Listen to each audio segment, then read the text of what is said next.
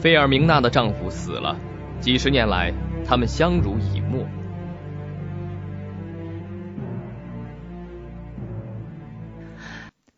前段时间陪跑二十二年的莱昂纳多·迪卡普里奥终于拿到了奥斯卡小金人儿，这事儿啊，让全球的网友都变成了段子手。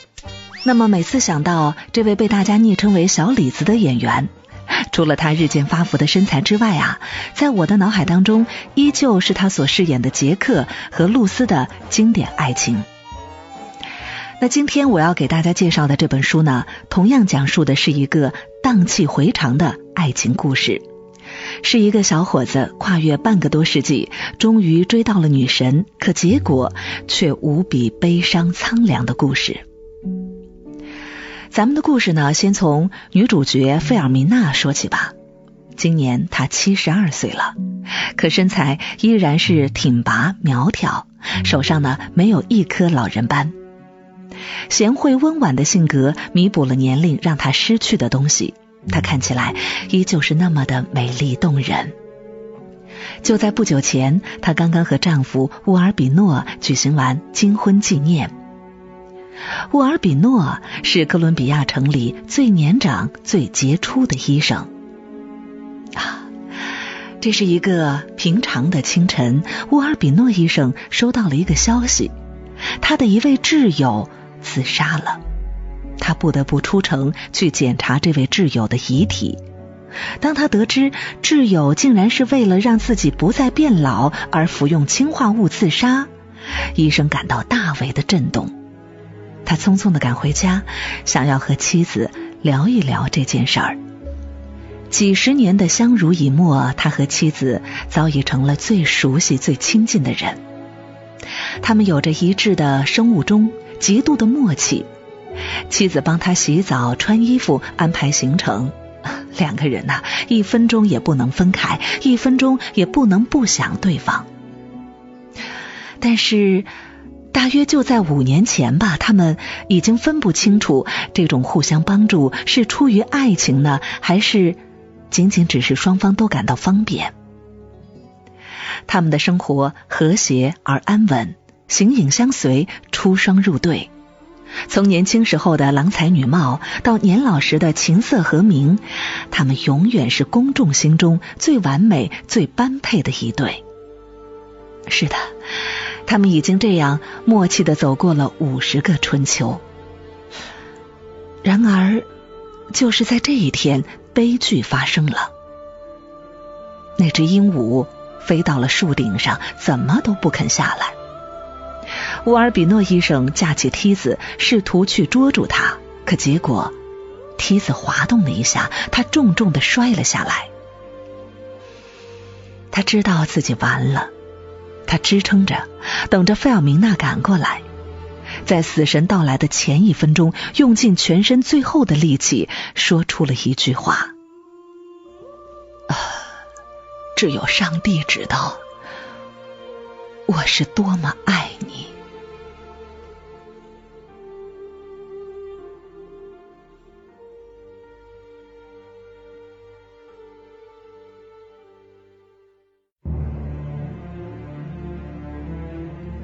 葬礼上的表白。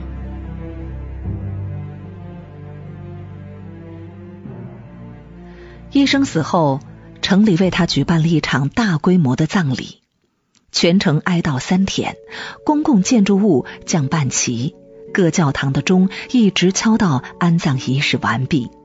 知名艺术家为他画了巨大的画像，而我们的医生是理当享有这份尊荣的。他从巴黎留学回来之后，曾经用新方法及时制止了省内一次致命的霍乱，并且因此驰名全国。后来，他又推动创造了第一条空中水道、第一个下水道系统和第一个室内公共市场。总之，他是这个城里德高望重的名人。在丈夫的葬礼上。费尔明娜掩面而泣，谁都看得出来，她在极力的克制着自己的痛苦。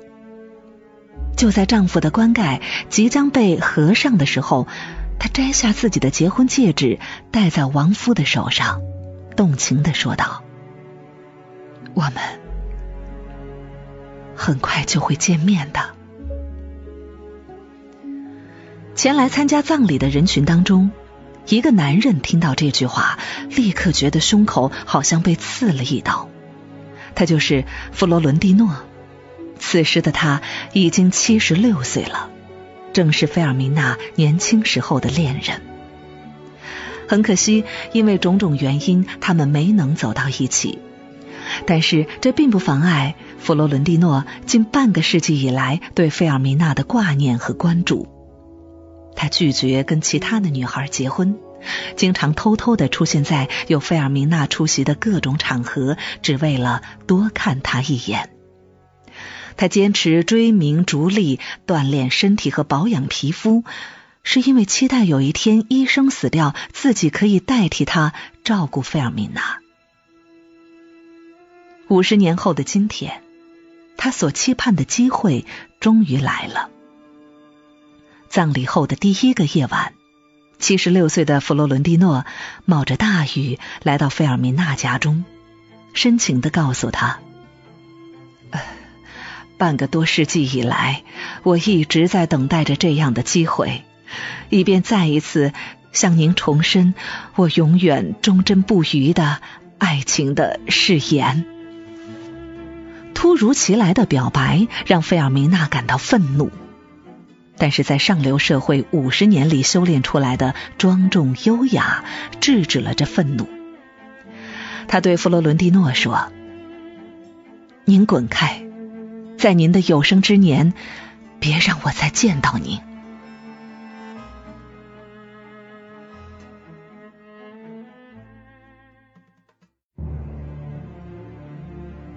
年轻时，如霍乱般炽热的爱恋。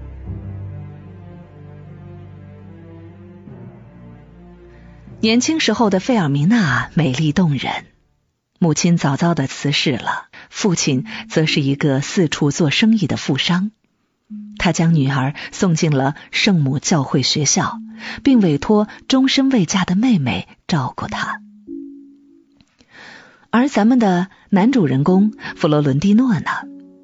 他是他母亲和一个船主的私生儿子，父亲在暗中负担着儿子的费用。父亲死后，他只好辍学去邮电局送电报。弗罗伦蒂诺写的一手好文章，擅长乐器，很受女孩子的喜欢。有一天，弗罗伦蒂诺去费尔明娜家里送电报，见到了坐在椅子上读书的费尔明娜，只一眼，他就被深深的吸引住了，再也不能自拔。是的，就是那一瞥，这场跨越半个世纪的爱恋便开始了。弗罗伦蒂诺开始了热切的追逐。早晨六点，他坐在长椅上，假装读诗集，目送女孩上学去。每逢星期天，就去教堂默默的看着她。两周之后，他的头脑里便只有费尔明娜了。弗洛伦蒂诺写了一封热情洋溢的信。他是那么激动，以至于那六十页信的内容都可以一字不落的背下来。他听从母亲的建议，一步步取得了费尔明娜姑妈的信任和支持，终于把这封信送到了他的女神费尔明娜的手里。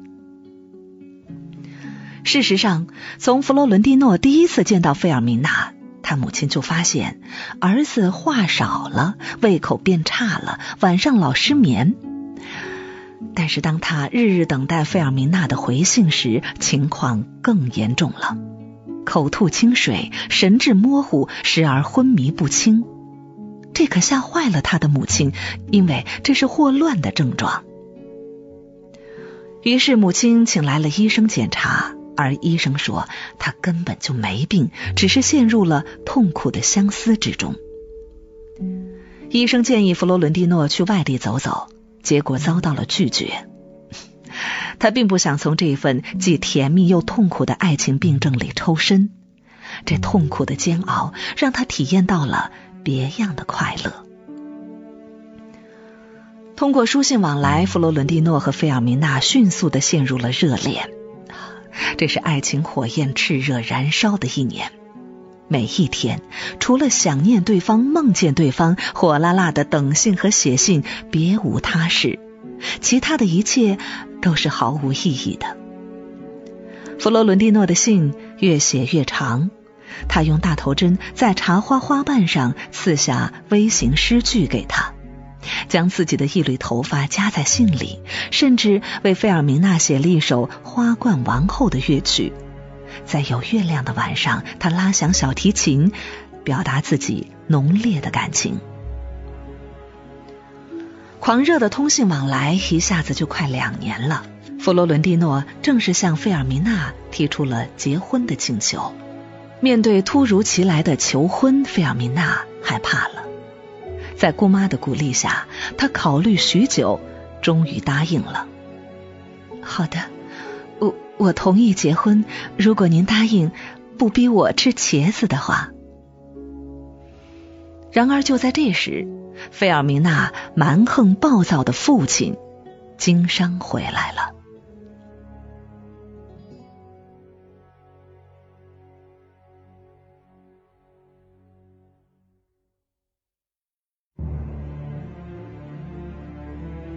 爱是那么疯狂，不爱。又是那么决绝。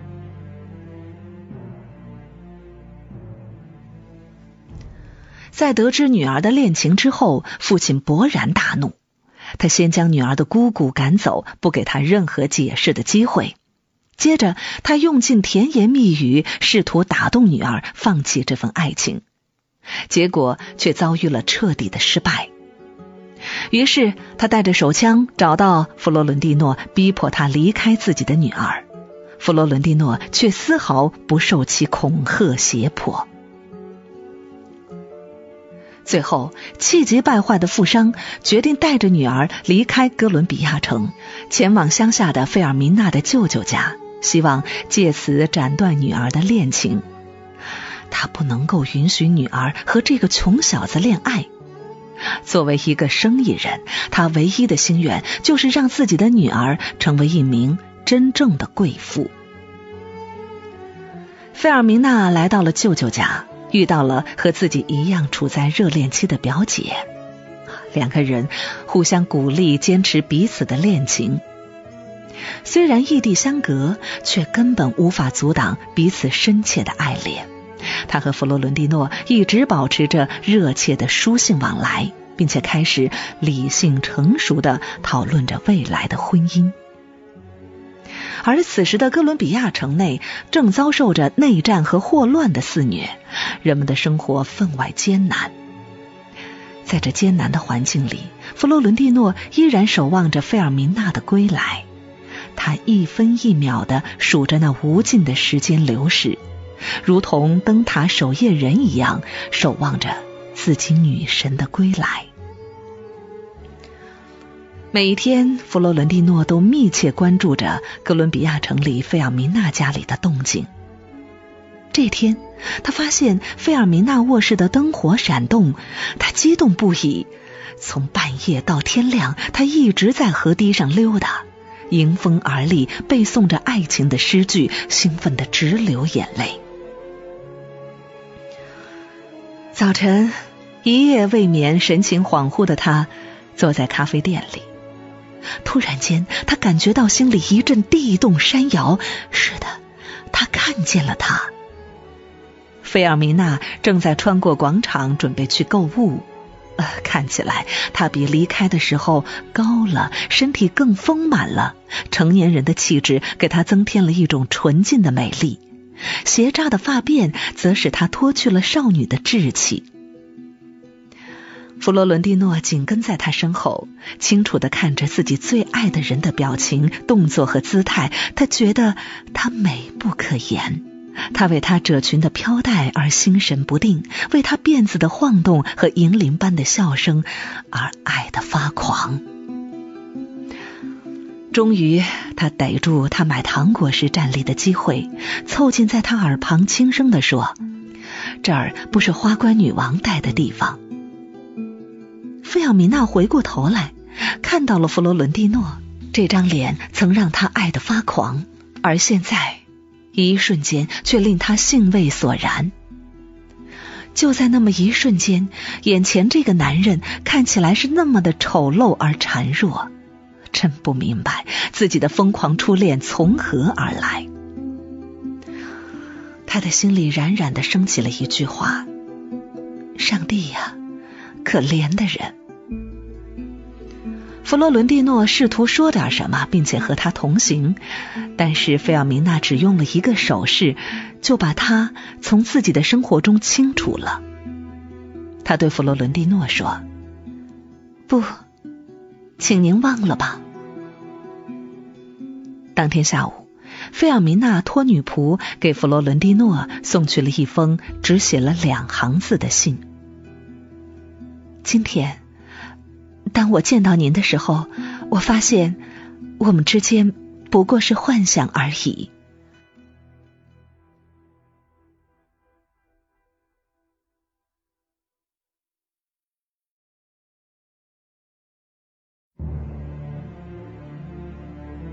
费尔明娜嫁给医生，拥有了看似光鲜稳固的爱情。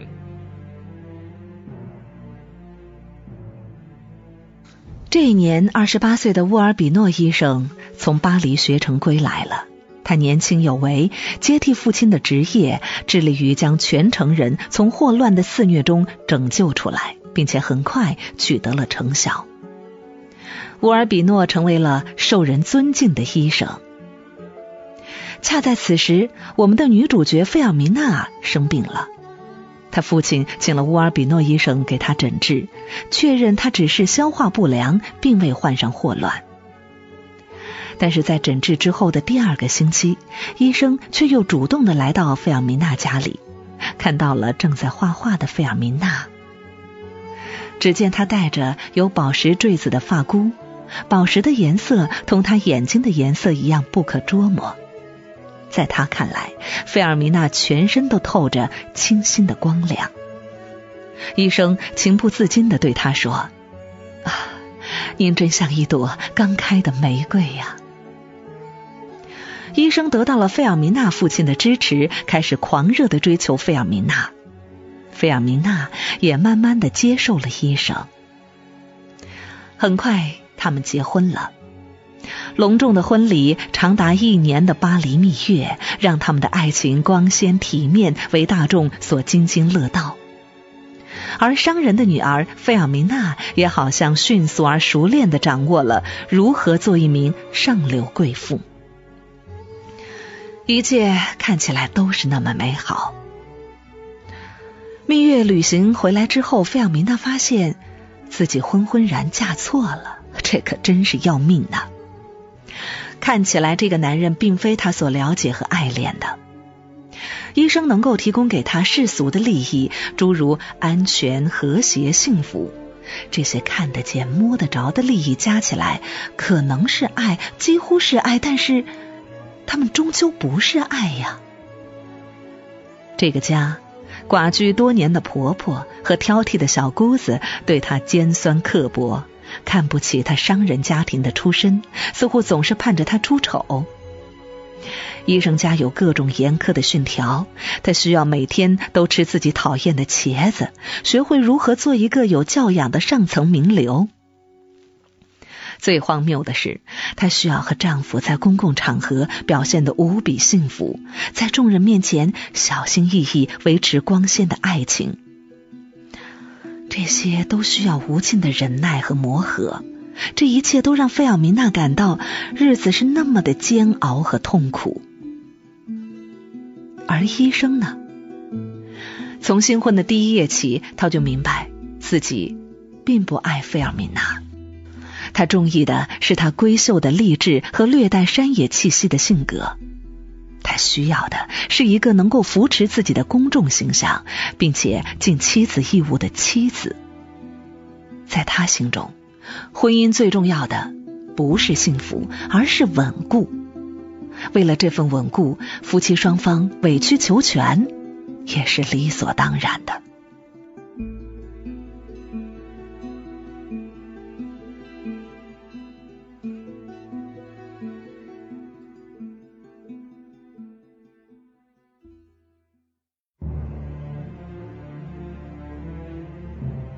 寻花问柳的失落恋人。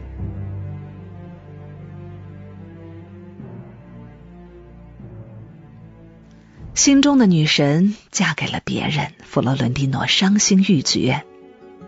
他将爱情失败的原因归结为自己太穷了。他来到了叔叔的航运公司做事，从此开始追名逐利，以期望有一天自己配得上费尔明娜。在随船航行的一个夜晚，弗洛伦蒂诺被一个不知名的寡妇推到了船舱的黑暗中，强行与他发生了男女关系。他一直引以为豪的为爱情坚守的童真就此失去了。自此之后，他便开始自甘堕落、醉生梦死，用肉体的欢乐排遣内心的空虚。隔壁寡妇。在房子被战火烧掉后，便与他同住了六个月。他们疯狂的欢爱，寡妇很感激他给自己带来了放荡的爱情，这和之前她对丈夫忠贞的爱情完全不同。之后，他又认识了另外一个寡妇，这个寡妇曾经是船长的情妇，她狂热而主动。弗洛伦蒂诺体验到了一种狂风暴雨式的男女激情。他还邂逅过一位工作能力很强的黑人女子，他们没有肌肤之亲，却能够一起愉快的聊天。他发现，男女之间当真是有柏拉图式的爱情存在的。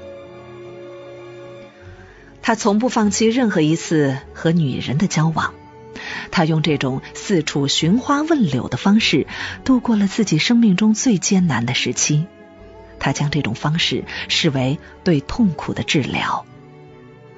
他用一个叫“他们”的本子来记录自己和不同女人的交往，而这些“他们”竟达六百二十二个之多。但他意外的发现，并且渐渐引以为豪的是，无论和他交欢的是妓女、寡妇、有夫之妇、少女，无论她们美艳迷人、青春可爱。都没有改变他对费尔明娜的爱情。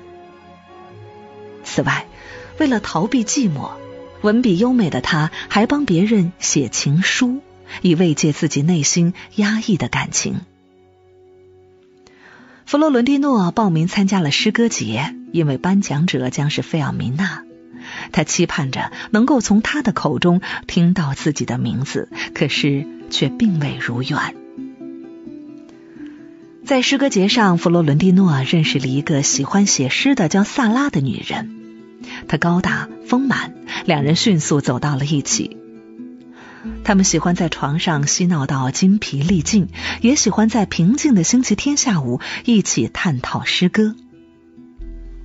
弗罗伦蒂诺向他询问这两种哪种才是爱情。萨拉告诉他，赤身裸体干的一切事情都是爱。腰以上是灵魂之爱，腰以下是肉体之爱。弗洛伦蒂诺发现自己爱上了他，他们在一起五年。可是当他听到萨拉因为没有得到奖项而辱骂费尔明娜时，他开始慢慢的疏远萨拉了。是的，弗洛伦蒂诺忍受不了别人辱骂费尔明娜。费尔明娜的一举一动依然时时刻刻牵动着他的心。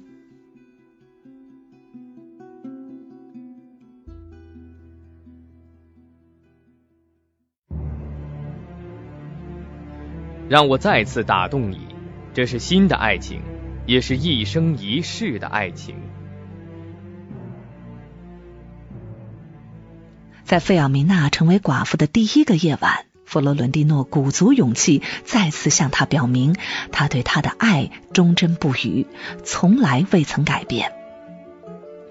两周后，他收到了来自费尔明娜的回信，却并不是情书，信里承载了费尔明娜的所有怒气，因为他的表白给费尔明娜带来了莫大的侮辱。弗罗伦蒂诺像幽灵一般，不断在自己的脑海中浮现。这在费尔明娜看来是可怕的，是已故丈夫对自己的报复。弗洛伦蒂诺平静下来，不再重提过去。他要用新的好奇心、新的理由和新的希望来打动一位完美的生活了一辈子的女人。他不断的写信，并且识趣儿的表示，并不要求回信，只要信不被退回来，他就很满意了。日子一天天过去，他成功了。他们又一次开始了书信往来，一起聊对生活、爱情、年老和死亡的思考。他们开始慢慢的靠近，对彼此的称谓从“您”变成了“你”。弗罗伦蒂诺想走得快一点，他在茶花花瓣上刺上费尔明娜的名字送过去，这是他们年轻时候的恋爱习惯。这一次，费奥米娜回应道。让时间流逝，我们再看看它带来什么。这个时候发生了两件事儿，让费奥米娜受到了极大的打击。报纸突然发文报道了她的医生丈夫曾经和一位黑女人有过一段私情。事实上，对于这件事情，费奥米娜是知晓的，但他为了爱情的稳固，选择了妥协与忍让。没想到，现在这些事情现在又被翻出来，扰乱他的生活。同时，又有文章指责他的父亲印制假钞、倒买倒卖军需物资来赚黑心钱。这一切都是那么乱糟糟。弗洛伦蒂诺坚决站在费奥明娜身后，扶持他度过了这道难关。慢慢的，费尔明娜发现自己爱上了他。但费尔米娜清楚，这是新的爱情。她没有把现在的弗罗伦蒂诺和年轻时候的恋人看成同一个人。这不是旧情的萌发，而是新建立的感情。这是自己寡居几年的时光里，两人新的认识和理解，是鼓励自己在悲痛和孤独中振作起来的力量，是蒙受不白之冤时为自己匡扶正义的手掌。费奥米娜接受了弗罗伦蒂诺的邀请，一起乘船旅行。在船上，两人互诉衷肠。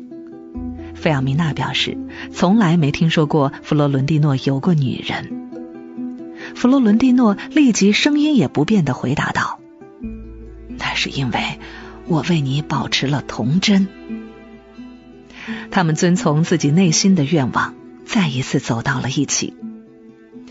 船长被他们勇往直前的爱所感动，挂起了一面象征霍乱的黄旗，远离众人，护送他们向前航行。当问到弗洛伦蒂诺航行至何时时，他答出了那个准备了五十多年的答案：一生一世。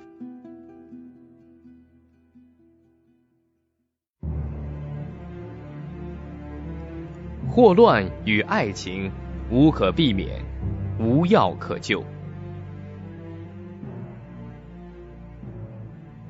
至此，我们读完了整部小说。这里我们看到了霍乱与爱情如此相似，无可幸免，无可救药。正如我们的男主角在两次对女主角坠入爱河时候的症状一样，就好像得了霍乱。这种相似性也让小说的名字有了。更深一层的隐喻在里面。霍乱时期的爱情发表之后，在拉美文坛上迅速引起了巨大反响。第一版就出书一百二十万册，随即出现了连篇累牍的评论。马尔克斯自己曾说，两部书写完后，使人像整个被掏空了一般。一是百年孤独，一是霍乱时期的爱情。《纽约时报》评论这部小说道：“这部光芒闪耀、令人心碎的小说是世界上最伟大的爱情故事之一。”《华盛顿邮报》则评价它是一部华丽炫目的作品，写尽了爱情、死亡、回忆的主题。在很多中国读者看来，霍乱时期的爱情里所展现的这一段跨越半个多世纪的爱情史诗，穷尽了爱情的所有可能性。忠贞的、隐秘的、粗暴的、羞怯的、柏拉图式的、放荡的、转瞬即逝的、生死相依的，再现了时光的无情流逝，它是人类有史以来最伟大的爱情小说，是二十世纪最重要的经典文学巨著之一。本节目由路上读书授权喜马拉雅 FM 独家播出。